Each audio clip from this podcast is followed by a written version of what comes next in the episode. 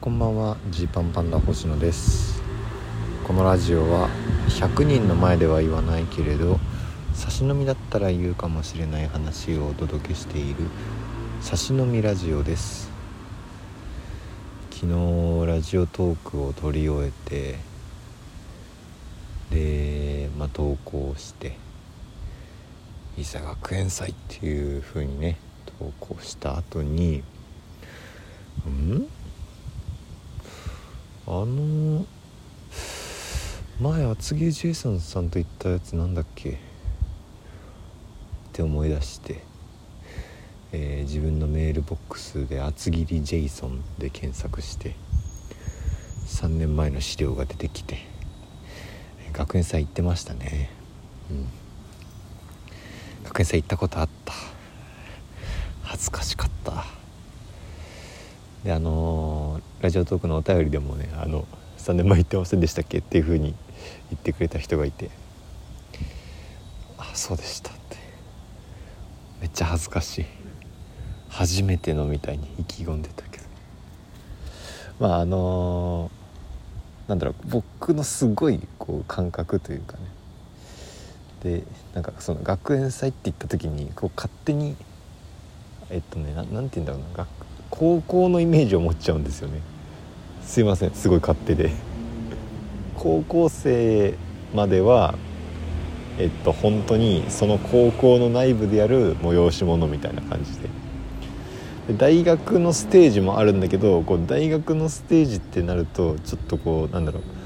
えーと、大学生もいるし来るし周りの人も来るしちょっとそのちょっとこう社会のステージっていう感覚なんですよ。これ伝わりますかね？この感じ。そのなんか依頼主が大人か子供かみたいなことことです。簡単に言うと。みたいなことでちょっと勝手に初めての学園祭っていう風に思ってしまってたんですけど、まあ、正式にはそこで1回行ってたとかね、まあ、もっと言うと大学の時に多大の学園祭に呼ばれたとかもまああるんですけど、まあ、なんだろう僕の中での学園祭が高校のイメージが強すぎるっていうことですね。はい。変変な感覚だった。なんかそんなこともないだろうと。あの今思えばあの大学のに学園祭っていうものいっぱいあるだろうと。あの思うんですけれど。なんか僕の中では高校っていうイメージ。ったんですよね。というわけであの高校の学園祭に初めて行ってきましたよ今日は。まずねまあそのいろんなステージ出たことありますけれど本当にあの人生1ぐらいあの盛り上がってるステージでしたね。あの在校生の中で抽選に当たった人だけが見られるっていうそういうルールになってたんですよね。だからその出し物とかは別でやってんだけどそのなんだろう体育館は完全にこの今日の僕たちのステージ用に借り貸し切りというかまあなんだろうステージ用の場所になっててでそこに700人いて生徒が。全校生徒もっと多いんですって。1500とか、まあ、それぐらいいる中の700人ぐらい抽選に当たった人が客席で見られてっていう感じだったんでね。ものすごい盛り上がりでしたね。もう登場からラストまで。うん。すごかったな。すごいだからいろいろこう調べてくれたのかわからないけれどこううちわとかもね高校生たちが作ってくれて「星野一平」とかそれぞれ書いてあるうちわとかあって。でまあ最初に聞こうかなと思ってえー、なんだろうその最初の方で言うのがある言うなんて言うんだろうな。挨拶というか、登場してでそこでこともジーパンパンダですと。うえーみたいになっててその中でこうちなみに皆さん正直に教えてほしいんですけどジーパンパンダのこと初めて見たよって人みたいな感じですごい手が上がるみたいな。全然知らないじゃんみたいなの言ったりするんですけど。うちは作ってた子たちですら手挙げてましたね、うん、頑張って下準備をしてくれたんだろうな。ロッチさんとね八代優さんと言いました行きましたけどロッチさん八代優さんのうちわを作っても目立たないだろうと。差別化を図ってジーパンパンダを応援してみようっていう こともしてくれたんじゃないかとかね。いろいろ思いました。本当になんか学生がそれぞれなんかこの メッセージボードみたいなのをこう書いてきてたりなんかこう工夫をしてねあのいろいろ見せてくれたりなんかコスプレコスプレじゃないななんかちょっと仮装してるような人もいたしうん。学園祭だなっていう感じでしたね。でやっぱねあの、まあ、すごい盛り上がるんですよ。だから当初危惧してたもう全然人がそもそも集まってないんじゃないかとかあの自由に見られる感じの空気ショッピングモールとかみたいなそういう空気なんじゃないかとかいろいろ危惧してましたけどもそやりやすさで言ったら最高レベルなんですよね。体育館でマイクピンマイクがあってすごく音も声も届きやすいしみんな座って見てくれてるし雑音もないしっていうこう最高の環境で楽しくね10分ちょっとですけど僕たちの時間はやらせてもらってでもねやっぱあとお二組八代優さんがその後出られて最後ロッチさんが出られていやこれ見てるとすごいなと。感性の大きさ本当に。だからその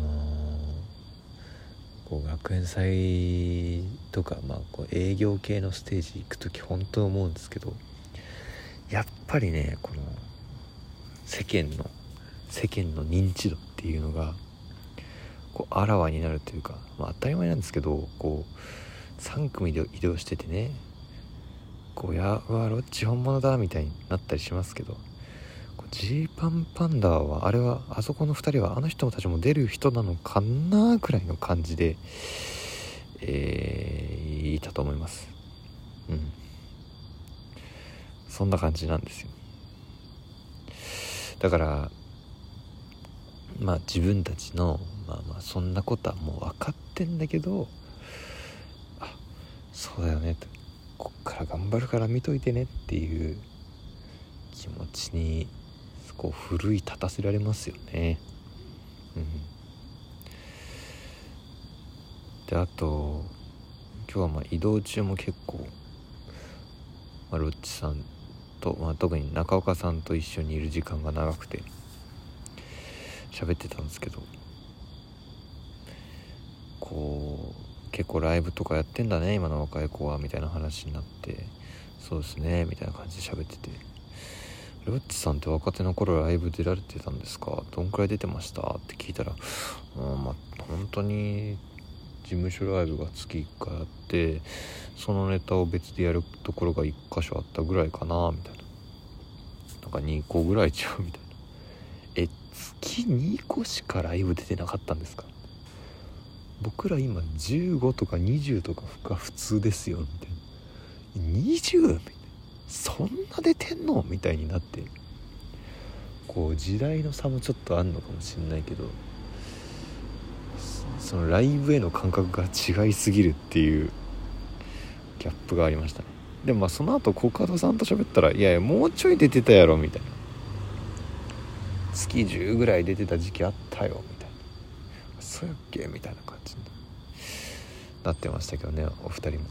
まあでもそれでも月20も出たりはしてないかっていう感じで今なんて僕たちの周りのね、え今日も一緒にライブ出てたような人たちは、まあ、大体月20本ぐらいはライブ出るのが当たり前っていう文化になってきつつあるんで、まあ、もちろんそうじゃなくてうまくいってる人たちもたくさんいるけどこうネタをやるんだってなるとねどうしてもそれくらい出るのかなみたいなことがあるのでこう改めてこうねいろいろ考えるきっかけにもなりましたね。何をするべきなのかっていう。ね。いっぱい出るのは大事だけどそれだけじゃダメだしねとか。くさんこう考えましたね。うん。はい。なんか帰りは「ちょっとクイズ出してや」とか言われてなんか僕たちの乏しい知識を使いながら歴史クイズとか地理クイズとかを出しながら帰ってさタクシーの運転手さんも参加してきたりいい時間でした。本当にロッチさんもユウさんもすごい優しいんでねなんか本当に言いやすい。めっちゃ先輩なんですけどなんか普通に一緒にずっといられるっていう感じなのがなんか本当にいい空気だよなっていつも思います。そういう先輩になりたいです。本当に。はい。というわけでえっとね明日はトークライブです。ジーパンパンダのトークライブシャープ3でこれがね予約数がちょっと増えてるんですよね。前回よりも。おそらくゲラネクスト効果なんじゃないかっていうところで初めましての方も結構いるんじゃないかと、えー、思ってます。それはそれでまたまたちょっと刺激的というか。どんな感じになるんでしょうか。いらっしゃる方よろしくお願いします。配信チケットもあります。お開きです。